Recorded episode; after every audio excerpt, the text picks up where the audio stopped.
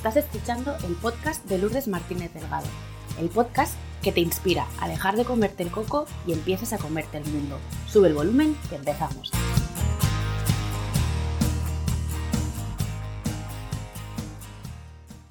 Hola a todos, ¿qué tal? ¿Cómo estáis? De corazón espero y deseo que estéis bien. Mi invitada de hoy es de esos regalos que la vida te pone en tu camino en forma de personas. Desde hace algo más de un año es parte fundamental de mi tribu. Laura es generosidad, nobleza y humildad.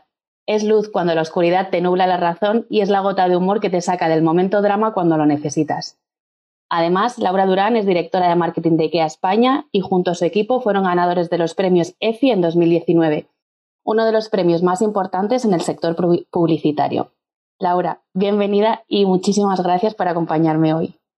Muchísimas gracias, madre mía. Hasta me he sonrojado después de esta, de esta introducción es desde el corazón esta, esta introducción. Sabes que te tengo muchísimo aprecio, muchísimo cariño y me parecía una buena oportunidad para hacerlo público. Pues muy agradecida, lo recojo muy agradecida. Muchas gracias, Lourdes. Pues eh, Laura, bienvenida tú y tu historia y para las personas que no te conocen, cuéntanos quién eres y a qué se dedica una directora de marketing. Uf, eh, empezamos fuerte, ¿eh? ¿Que quién soy? A ver, me cuesta dar un poquito, la verdad es que me cuesta definir, porque podemos verlo con las típicas etiquetas, ¿no? De, pues soy hija, soy hermana, eh, soy mujer esposa y soy, soy madre, ¿no? Como todas las personas, yo, yo tengo muchas Lauras en, en una. Pero para hacer la historia corta, soy Laura, bilbaína a tope, tremendamente orgullosa de, mis raíces bilbainas y catalanas y soy una disfrutona. Me encanta disfrutar de la vida.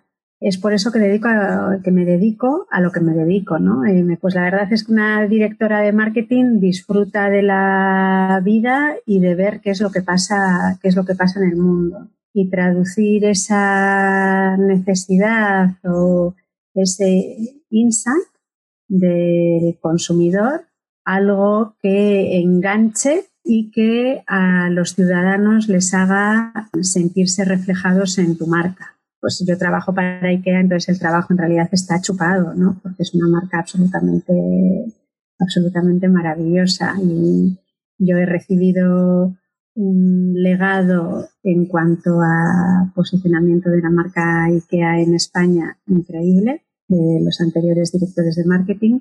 Y luego tengo el mayor legado que le pueden dejar a uno desde un punto de vista profesional, que es un gran equipo. Y yo lo único que me dedico es tirar confeti al, al equipo y a chuchar de vez en cuando y a chucho. Yo soy de retar al mismo tiempo que tirar confeti. Y eso es a lo que me dedico, mejorar el día a día de la mayoría de las personas, ¿no? Esa es la visión de, de IKEA y esa es también la visión de, que, tengo, que tengo yo para mi equipo, que es el mejorar su, su día a día y que puedan desarrollarse como profesional. Te acabo de imaginar en mi cabeza como tiradora profesional de confeti. y, te digo que me ha encantado esa imagen. Bueno, me la, acabo, me acabo de inventar, pero en realidad hay veces que se me olvida celebrar. ¿eh? No, de hecho, dentro del, dentro del equipo tenemos una costumbre y es una costumbre eh, heredada que a mí me apasiona y que me la pienso robar para siguientes proyectos, que es empezar las reuniones celebrando, ¿no?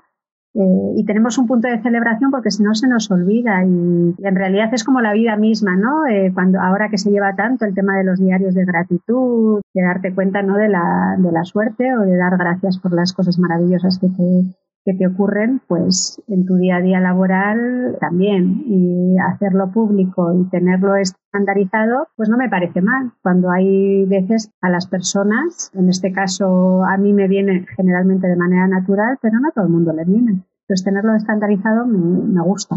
Dice mucho también ¿no? del espíritu, de la energía que se puede respirar en una empresa, en una compañía, en un equipo, cuando una reunión se abre celebrando. Sí, Sí, sí. Aunque hay veces que cuesta, ¿eh? porque depende un poco de los perfiles que tengas dentro del equipo y los perfiles que están en el, en el, equipo de marketing, somos 24 personas ahora, somos todos ultra exigentes. Wow. sí celebramos y al mismo tiempo decimos, y la siguiente vez, pues va a ser todavía mejor, ¿no? O sea, es un poco como el Gran Wyoming, como hace mucho que no veo su programa, pero que acababa diciendo mejor que hoy imposible, ¿no? Pues es del mismo modo, pero siempre pensando que lo podemos hacer, que lo podemos hacer mejor. De hecho, eso es uno de los valores de IKEA, ¿no? Siempre en el, siempre en el camino y siempre mejorando. Nos has hablado de, tu parte, digamos, eh, más, más profesional. Nos decías al principio, eh, hay muchas Lauras hay dentro de mí. me gustaría que nos hablaras un poquito más de esa Laura en su faceta personal. Pues en mi faceta personal, yo, si me tuviera que definir, me definiría como una persona muy curiosa, muy interesada en los demás. Eh, y la palabra interesada, mira, mientras lo estaba verbalizando, o depende de quién lo escuche, ¿no? Eh, puede percibirse como interesada con una connotación negativa, ¿no?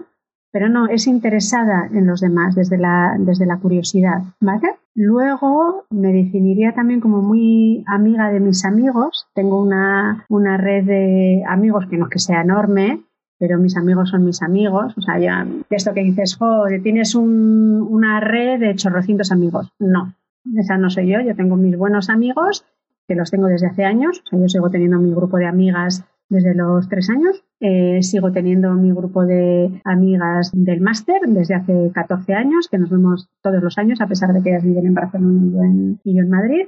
Tengo mis amigos del trabajo, tengo mis amigos de mis amigos de, de coaching, ¿no? Entonces soy muy muy amiga de, eh, de mis amigos. Y luego me definiría como una persona que está siempre eh, buscando cómo mejorar. Y eso tiene su parte buena y su parte, y su parte no tan buena, ¿no? Porque muchas veces te impide disfrutar de, te impide disfrutar de los, de los éxitos y del camino.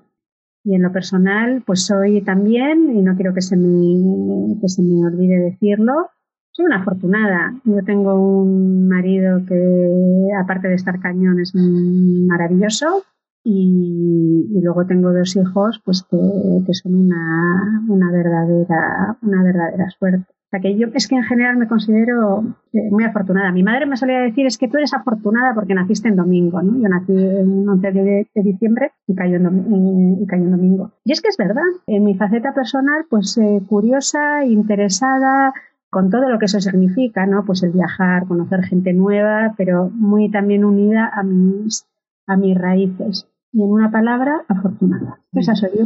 Y afortunadas las personas que tenemos en nuestra vida también, si me lo permites. Muchas gracias. Con Lourdes, me voy a poner roja, ¿eh? Bueno, pero solo te veo yo. solo te veo yo, ese, es mi privilegio. Mm. Has hablado antes, ¿no? Cuando hablabas de tu equipo, de esto de tiradora eh, oficial de confeti, de impulsar, ¿no? De motivar. A veces imagino que también habrá que hacer correcciones, pero me surge la siguiente pregunta y es, ¿qué es para ti un líder? A ver, no hay una, para mí no hay una definición, ¿eh? pero si yo tuviera que mm, pensar en las personas que he tenido en mi vida, eh, que las he considerado yo como líderes, y he tenido mucha suerte, de nuevo, porque he tenido maravillosos eh, líderes, tanto jefes como no jefes, pues son personas que me inspiran y que despiertan en mí la necesidad de, de ser mejor, de superarme cada día y lo hacen desde la humildad y no desde el miedo. Porque he tenido los dos, ¿eh? O sea, yo digo, he sido muy afortunada, pero también he tenido líderes, o, bueno, no han sido líderes, han sido jefes que viene fenomenal tener eh, jefes que no consideras eh, líderes, porque de hecho muchas veces aprendes más, ¿no? Aprendes todo lo que no quieres hacer, aunque y, cuando tienes comportamientos que son parecidos a esos, pues la corrección es muchísimo más, muchísimo más fácil, ¿no? Aquí dices, si aquí estoy haciendo como fulanito, que esto no me gustaba nada, venga, esto hay que, esto, esto no puede ser, si a mí no me gusta, a los demás tampoco les va a gustar, en general. Entonces, para mí sería eso, ¿no? Una persona que me inspira, que me, que me, hace, que me hace ser mejor y porque me partiría la pana, ¿no? Eh, eh, trabajando o no trabajando, ¿no? También en lo, también en lo personal, porque no solo hay líderes en el, en el aspecto eh, laboral. Pero el tema de la humildad me parece importante ahora que lo estoy así reflexionando. Es decir, no estar ahí desde un pedestal eh, predicando a los 40 vientos, eh, sino demostrar con el ejemplo. ¿no? El, en inglés dicen leading by example, liderar con el ejemplo, que es importantísimo. Y esto me recuerda, mira, Lourdes, me acabo de recordar, el otro día estaba hablando con una que es la directora de cuentas de, nuestra agencia, ¿no? Y me decía, es que claro, los niños no hacen lo que tú les dices, sino lo que tú haces. Pues es que es tal cual, ¿no? El, ejemplo se demuestra no por lo que dices, sino por lo que haces. Pues la parte de humildad y de liderar con el ejemplo me parece también clave. En esta idea que compartes creo que coincidimos y has dicho algo que me parece importante rescatar y es que a veces es tan importante saber lo que queremos como lo que no queremos qué mm. tipo de líder no queremos ser, con qué tipo de jefe no resonamos y por tanto aquello que no queremos para nosotros tampoco lo queremos para los demás. Y esto además eh, parte mucho, y aquí pues porque estamos hablando del ambiente laboral, ¿no? Pero va muy ligado con un tema de, de valores. O sea, yo cuando he tenido muy malos líderes ha sido en una compañía con la cual compartía cero valores. Entonces, si ya compartes pocos valores de entrada, el tipo de liderazgo generalmente va muy en línea con los propios valores de la, de la compañía, porque hay comportamientos que son aceptados que para ti son, en este caso para mí eran completamente marcianos y, reprochables, ¿no? Entonces el tema de liderazgo va tremendamente ligado con, con los valores de compañía y si la compañía lo hace bien, recluta por valores con lo cual reclutando por valores reclutas también una tipología de líder en concreto. y, no habiendo dos líderes iguales, ¿eh? desde mi punto de vista. Yo, ni que, eh, que es en mi caso actual, he tenido buenísimos líderes y cada cual de su padre y de su madre, pero compartiendo una columna vertebral que nos mantiene rectos en contacto con el suelo, pero también eh, con la coronilla hacia el, hacia el cielo, mm, pero cada cual de un padre y de una madre, pero con unos valores eh, comunes. En, un momento vamos a retomar precisamente este tema de cómo liderar en relación a los valores, pero me gustaría también que nos compartieras tu opinión, porque yo pienso que para liderar a otros, primero hay que aprender a autoliderarse, a liderarse a uno mismo, y me gustaría saber cuál es tu opinión respecto a esto. Antes creo que viene otro paso, que es el autoconocerse. Polín, y a mí esto, por ejemplo, me no te voy a decir que me ha costado, me ha costado mucho, pero sí, mira, si lo pusiéramos por fases, que esto es muy de, marketing, primero para mí vendría como el me conozco, luego viene el me acepto, aunque haya cositas pues que neto, neto no me gustan, porque de esas hay, hay un rato, y luego ya te autolideras y luego después ya puedes liderar a otros, ¿no? Pero yo creo que primero mm, hay una fase que en general yo siento no nos enseñan ¿no? a autoconocernos, que es clave. Y es clave desde un punto de vista ya tremendamente egoísta, no solamente por liderar a otras personas, sino por un tema de felicidad, ¿no? Porque si tú te conoces, si conoces aquellas cosas que realmente te hacen feliz, lo que se te da bien, lo que no se te da tan bien, y no estás ahí enrocado en el querer ser un líder que en realidad, porque es que no tiene nada que ver contigo. Como si mi ideal de líder, que no lo es, pero vamos a poner un ejemplo, sea el de una persona autoritaria, pues imagínate, yo que soy tirando hacia rebelde, que no me gusta que me digan mm, lo que tengo que hacer, pues es que iría contra mi propia natura, ¿no? Entonces, para mí primero, o sea, desde luego que para liderar a otros uno tiene que autoliderarse, aunque hay ejemplos en la historia de que desde un punto de vista de autoliderazgo son nefastos, pero que saben liderar, eh, liderar a otros. Pero lo principal de, todo para mí es el, conocerse, porque el conocerte lo que hace es que acabes siendo genuino, ¿no? Que acabes eh, siendo y percibido por otros como auténtico.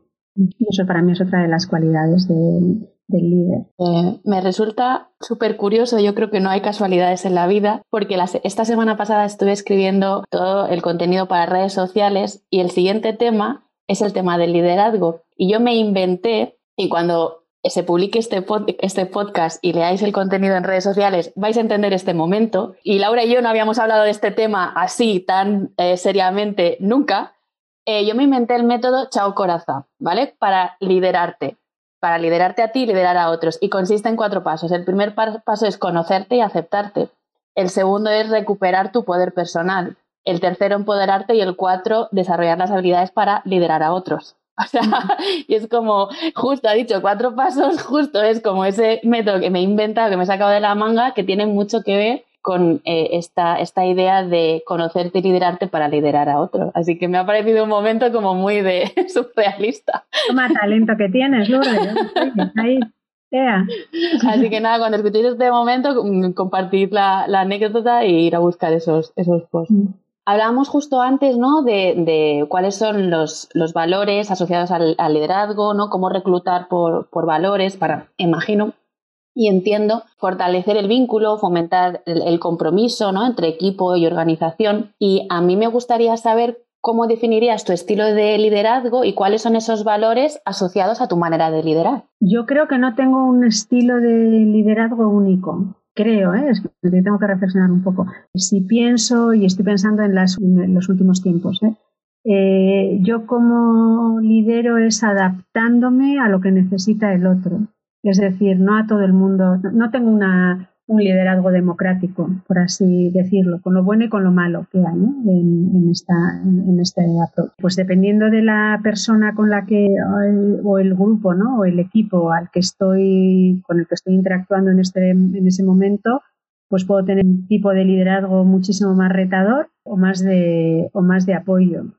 No soy confrontativa. Esos, hay líderes que sí que son eh, confrontativos, más pues de, de, generar el conflicto. Yo soy más de, la armonía y de un retador que no da la sensación que es retador, pero que te pone las pilitas. ¿vale? Para mí esa es la clave, porque otra de las, mira, eh, antes me preguntabas qué es lo que hace un líder. Y ahora reflexionando con esto que te decía, em, para mí hay como dos cosas que son muy, muy importantes y sin las cuales no hay liderazgo. Una es la curiosidad y la otra es la empatía. Eh, la curiosidad de entender qué es lo que el otro quiere, qué es eso que no te está expresando, bien sea un miedo, bien sea una necesidad, y pillarlo al vuelo, ¿vale? Y pillarlo al vuelo. Y luego la, la empatía para no juzgarlo, para no no intentar cambiarlo también, porque a las personas no se les cambia, sino que con este cuerpo tengo y con esto tengo que ligar, ¿no? Me decía a mí antes un jefe. Y es que está, es, es tal cual. Entonces, con, con estos ingredientes que tenemos,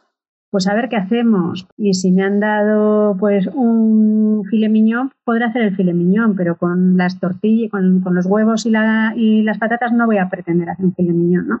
Entonces, yo creo que eso también es, eh, es, importante, el, tener esa, esa, empatía y aceptar a los, a los otros eh, tal y como son y saber adaptarte a ellos.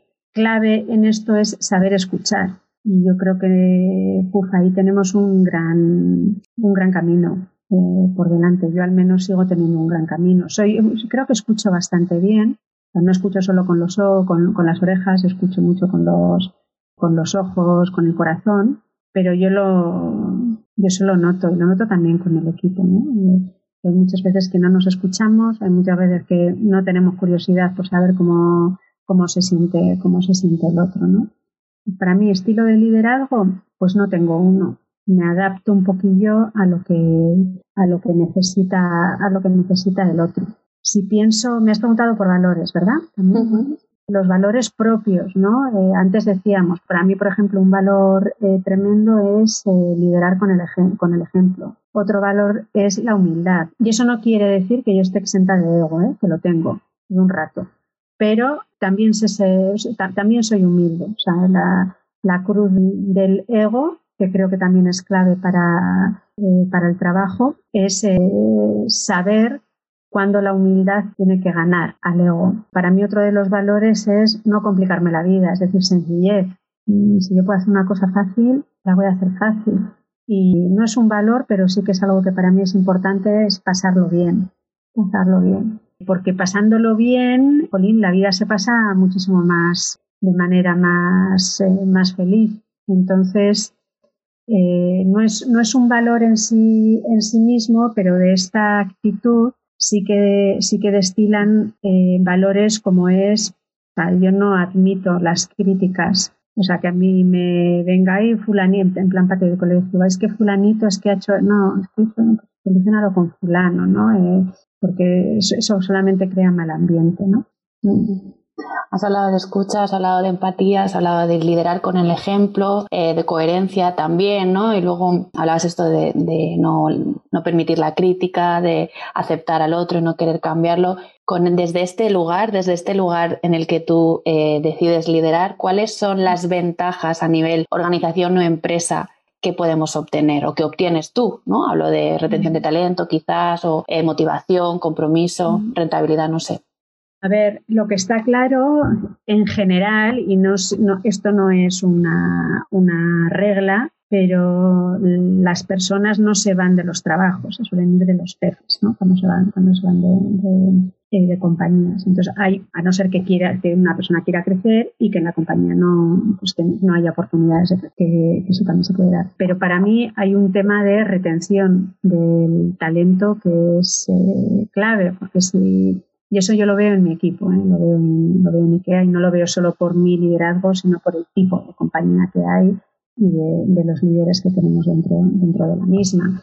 Eh, yo en mi equipo tengo una rotación baja, no eh, bajísima. A mí una de las cosas que me sorprendió cuando entré es que la media dentro del departamento en una compañía que llevaba 18 años, creo que era en España, la media era de 15 años trabajando en el área de, de marketing de IKEA. O sea, imagínate, eh, brutal, ¿no? Brutal. Eh, entonces hay una parte que es de retención de talento, pero para mí la más importante es, es que haces cosas que son inimaginables. O sea, cuando tienes un, equipo bien engrasado, y no siempre se consigue, ¿eh? o sea, esto no, no estamos en el país de los unicornios, hay veces que tú puedes tener un líder maravilloso, pero que por circunstancias H, B o Z, pues oye, no, no funciona. Pero en un mundo eh, natural donde todas las condiciones son las, em, las adecuadas, pues un equipo tiene un líder que inspira, que engancha, que mira hacia, hacia el futuro, eh, reconociendo la labor de las personas anteriores y del legado, hace cosas que para otros son pues, inimaginables y que otras personas no lo podrían, no lo podrían hacer. Y para mí en ese, en ese conseguir objetivos es eh, donde también está la donde también está la diferencia porque no es que consigas un objetivo de venta o no es que consigas un objetivo X sino que consigues algo a lo que te han dicho es imposible no es que esto es, es imposible. Pues no pues no es tan pues no es tan imposible no qué buena esta sensación no que transmites de, de poder personal de poder de equipo no de, de decir parecía imposible pero lo hemos conseguido o lo he conseguido lo hemos logrado a ver, y también hay que reconocer que hay muchas veces pues, que te equivocas en el camino. ¿eh? Como líder, el equivocarte en el camino, por ejemplo, puede ser pedir demasiado sacrificio. Yo eso lo he hecho, estoy pensando en casos en concreto, ¿no? El sacrificio para conseguir algo completamente inimaginable eh, ha sido enorme, ¿no? Y luego también ahí está la humildad de reconocerlo y de pedir perdón, ¿no? Y decir, lo siento. Aquí me he equivocado, es verdad, el resultado ha sido absolutamente maravilloso, pero hemos sufrido mucho. Y eso sí eh, me ha pasado. Estoy pensando en un caso en concreto hace año, hace año y medio en el que sufrimos como, como perros, ¿no? Eh, para conseguir algo que era, que era importante, un hito, un hito importante. También está el, saber reconocerlo, aunque te equivocas. Y me parece una cualidad súper interesante también de, de, un líder, ¿no? Mm. Algo a valorar cuando un líder en cualquier ámbito, personal, profesional, me da lo mismo, ¿no? Esa capacidad, esa humildad de decir, pues sí, hemos pagado un precio muy alto o sí, me he equivocado, lo mm. siento.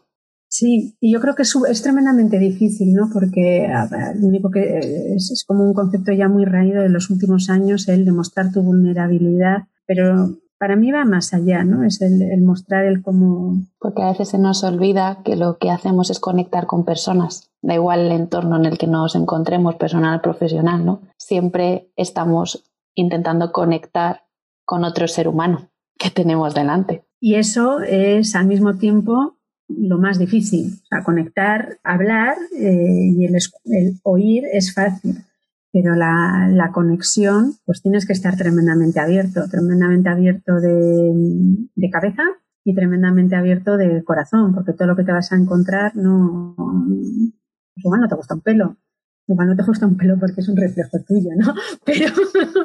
Pero, hay, que estar, hay que estar abierto. Y eso hace 20 años, pues yo probablemente, estoy pensando hace 20 años, pues sí, ya tuve a mi primer equipo, al cargo un equipo pequeñito de cuatro, de cuatro personas, probablemente yo creo que lo hice fatal. es que estoy pensando, estoy, pensando y pues, pues no tenía la experiencia, no tenía el autoconocimiento, y quería que me quisieran, ¿no? Y probablemente tomé, tomé decisiones incorrectas. Eh, eso también es lo bueno, ¿no? De, a ver, yo soy joven. Eh, a mí me gusta mucho ver a, a, gente más mayor que yo en, el, en puestos directivos, porque aprendo muchísimo de la, de la experiencia de, otras personas. Creo que últimamente, ¿no? Con todo este tema de liderazgo, juventud, millennial, eh, que es más un tipo de liderazgo no porque yo sea millennial, sino porque es con lo que me he codeado más últimamente, que pueda eh, tener, es como que se desprestigia al, a un liderazgo más de personas con más edad, un liderazgo distinto, del cual hay que aprender y se puede aprender muchísimo. Y eso sí que sí que es una pena, la verdad. Eh, me imagino cuál puede ser tu respuesta. ¿Crees que hay una fórmula mágica para tener equipos felices? No. No. a ver, esto, o sea, no, no, no, no es Asterix y Obelix, sino hay poción mágica en la marmita que uno se tome y ponga tres ancas de rana y, dos pieles de, tritón y dos pieles de murciélago y te salga ahí el equipo, el equipo feliz. No, no hay poción mágica, desde mi punto de vista. Igual hay otra gente que lo tiene muy trillado y que tiene su poción mágica. Lo que hay es que saber observar, o sea, primero tú observas, ves las dinámicas, ves cómo funciona el equipo, tú tienes, desde mi punto de vista, eh, ser fiel a ti mismo, mostrarte, mostrarte auténtico y empezar a trabajar desde ahí. Pero, de nuevo, si yo no tengo un liderazgo único, tampoco creo que haya eh, una manera de hacer equipos felices, porque los equipos están formados por personas y cada persona es diferente la una a la otra, ¿no? No hay dos eh, humanos que, que, seamos iguales. Para mí no la hay. Oye, y si la descubres en tus charlas, te lo cuento. Estoy encantada de aprenderla. Yo te lo cuento todo. Me imaginaba que tu respuesta iba a ir por ahí, pero tiene mucho sentido si hablamos de esto, de, personas, de que no crees en un liderazgo único, que es como muy adaptado y ajustado a el equipo que tienes, las personas que tienes dentro de ese equipo, esas necesidades y sobre todo yo me quedo con estar eh, disponible para tu equipo con los ojos, la cabeza y el corazón abiertos para mm. atender desde ahí lo que pueda surgir e ir capeando la situación desde, desde ese lugar. Estamos terminando muy a mi pesar, pero antes de hacerte las dos preguntas que le hago a todas las invitadas e invitados que pasáis por el podcast, en relación a la crisis que hemos vivido sanitaria, los nuevos escenarios que se plantean, los cambios de paradigma que ya habían empezado hace unos años, pero que parece que la crisis me da la sensación de que los ha acelerado y ha puesto sobre la mesa temas que estaban bajo la alfombra. Em, ¿Cuáles crees que son los nuevos retos y desafíos a los que se tienen que enfrentar una persona para liderar su vida personal o su vida profesional? A ver, yo creo que son innumerables, pero son innumerables porque no los conocemos, no porque sean muchos. Eh, yo si pienso en mi caso en particular, y es algo que yo lo he hablado con mis compañeros, o sea, eh, con, otros directores dentro de, dentro de, IKEA. Y a ver, durante esta pandemia yo siento que probablemente, no, yo siento que no he sido ¿no? tan buena líder. Es como si el liderazgo se hubiese visto comprometido, porque a mí me cuesta liderar eh, vía una pantalla y no me han enseñado yo he acometido esto pues de la manera en la que, en la que he sabido y podido. Y he cometido errores, ¿eh? varios errores en este sentido. ¿Y por qué los he cometido? Porque me cuesta ¿no? sentir al equipo. Y antes te decía, yo es que lidero mucho pues, con la cabeza, con apertura de cabeza, con apertura de corazón. Y vi una pantalla, y sobre todo cuando tienes a gente mm, tremendamente brillante dentro de tu eh, dentro de tu equipo y ya tienen eh, muchísima experiencia, es fácil enmascarar el cómo te estás sintiendo, ¿no? Entonces, si me preguntas desde un punto de vista de liderazgo, para mí hay muchísimos desafíos. Yo creo que cuando salga este podcast ya, habré, ya habremos hecho la primera acción, así no, no le voy a llamar de, desarrollo de equipo porque no es desarrollo de equipo, pero yo no he visto a, personas dentro de mi equipo desde hace ocho meses, que se dice muy, que se dice muy pronto. Les he visto vía, vía pantalla y me cuesta una, me cuesta una barbaridad. Entonces estoy preparando gente del equipo que, que, son la pera limonera para organizar eventos. voy, a, voy a hacer una, una, fiesta, una fiesta vía Zoom eh, de cata de vinos, pues también con pruebas, que es un poco una dinámica. ¿Y por qué hago esto? Pues porque veo que como equipo necesitamos esos momentos de, como está el momento de tomar el café, eh, de intercambiar y de ser nosotros mismos sin tener que estar hablando de, sin tener que estar hablando de, trabajo. Y eso la pantalla en general no te lo permite. O sea, porque estás dos minutitos hablando de, oye, ¿qué tal? Y tu hija, ¿qué tal? Y Manolito, pero luego ya te empieza a picar un poquito el cuerpo y dices, venga, vamos a la faena, dale, dale, dale, dale, que esto del Teams, que tenemos este tiempo, está todo como muy, eh, como muy cuadriculado y es poco espontáneo. O sea, lo que a mí me, te diría que me ha matado es la espontaneidad, este, esta manera de, liderar. Al mismo tiempo, donde hay desafíos, hay oportunidades. Entonces, pues está la oportunidad que nos ha brindado esta pandemia de tener un, un balance entre vida personal y vida profesional, si lo puedes acometer, eh, mejor. Yo ahora llevo a mis hijos al colegio todos los días, cosa que antes era impensable. Yo me turnaba con mi marido, me voy al gimnasio a tal hora, porque claro, 45 minutos de ida, 45 minutos de vuelta, es una pérdida de tiempo eh, brutal. De golpe y plumazo, pues se ha, se ha ido, ha desaparecido. Entonces, hay muchos desafíos que probablemente ni tan siquiera conocemos, pero también hay muchísimas oportunidades. Yo en este sentido estoy todavía en el camino, no, no tengo muy claro cómo es el, el, el líder pospandémico, decirlo claramente. Qué bueno, el líder pospandémico. Vamos a acuñar este, este término. Nada, te lo regalo. haciendo, haciendo uso de esa generosidad que yo decía al principio. Y ahora sí vamos con las dos últimas preguntas y las que os hago a, las invitadas e invitados del podcast y es ¿cómo podemos potenciar nuestro liderazgo para que dejemos de comernos el coco y empecemos a comernos el mundo? A ver, en realidad yo diría que es un resumen ¿no? de todo lo que hemos hablado. Pues eh, conociéndonos, aceptándonos, siendo nosotros mismos, no luchando entre lo que somos y lo que nos gustaría ser. Y esto a mí personalmente pues me ha costado. Eh, ¿no? Uno tiene una idea de cómo le gusta el líder ideal o la persona ideal y quiere ser esa. Pues no, tronca, que tú eres de otra manera. Y cuando la abrazas es tremendamente bonito, ¿no? Y la otra, pues es lo que te decía antes, ¿no? Y es que no hay poción mágica. No estamos en, con Asterix y, y Obelix y aquí la marmita el fuego, el fuego lento se hace desde la cabeza y con muchísimo corazón para cada situación, eh, siendo fiel con uno mismo, pues el adaptar. Qué buen resumen y qué buena respuesta para hacer un compendio ¿no? de todo lo que hemos ido charlando y lo que hemos ido compartiendo. Y, pedir ayuda. Mira, ahora ah, mira. saber pedir ayuda.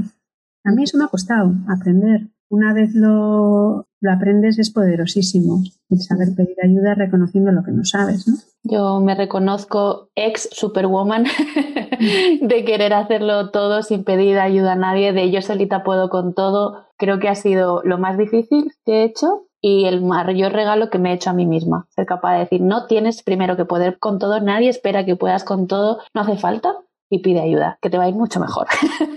Qué bueno. Qué es para cerrar el broche de oro de esta bonita entrevista, si pudieras elegir con quién te sentarías a tener una conversación, con tu yo niña o con tu yo adolescente, ¿y qué le dirías? Toma ya. Es que en realidad no me sentaría con ninguno de ellos. vale, también es válido, por supuesto que sí. no me sentaría con ninguno de ellos porque soy fan del aquí y el ahora.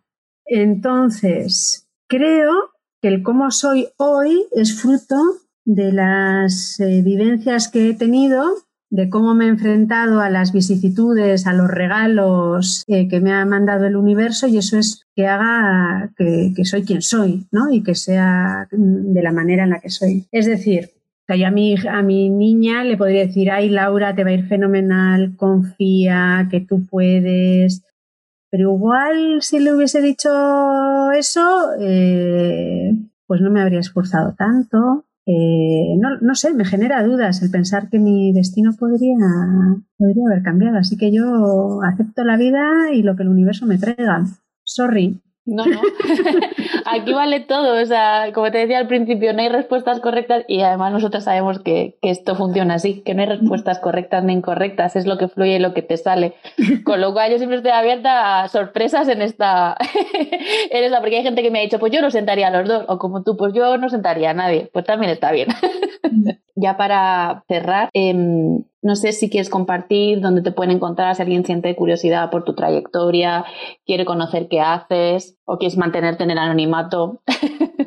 Pues mira, la verdad es que no tengo nada trabajado y estoy feliz de no tener nada trabajado lo que es eh, la parte de, de marca personal. Entonces sí tengo un eh, Instagram, pero soy guayera a tope, no publico absolutamente nada. Eh, y en LinkedIn, pues de vez en cuando pongo alguna cosa. En realidad, hoy por hoy, no voy a decir que esto va a ser así toda la vida, porque la vida da muchas vueltas. Pues a mí se me puede encontrar en mi casa, con mis amigos o en Málaga y en Madrid. En las redes, pues no tanto. Pues entonces nos vemos en los bares cuando nos dejen. Ir a tomarnos una caña. Sí, nos vemos en los bares. Pues Laura, ha sido un verdadero placer tenerte este ratito para mí, hablando y charlando. Lo he disfrutado mucho, ¿eh? O sea, está muy guay. Me alegro, me alegro un montón que así sea. No sé si te ha quedado pendiente algo por decir, eh, quieres añadir alguna cosa más, todo está bien para ti. Para mí todo, todo está bien, agradecerte el que me hayas invitado y el que hayas pensado en, mí para tenerme en tu podcast y con esta temática tan apasionante, la verdad. Pues ha sido un regalo, espero que las personas que lo escuchen lo reciban de la misma manera y yo por mi parte pues agradeceros a todos los que habéis llegado hasta el final vuestro tiempo y como siempre nos vemos el próximo martes. Adiós.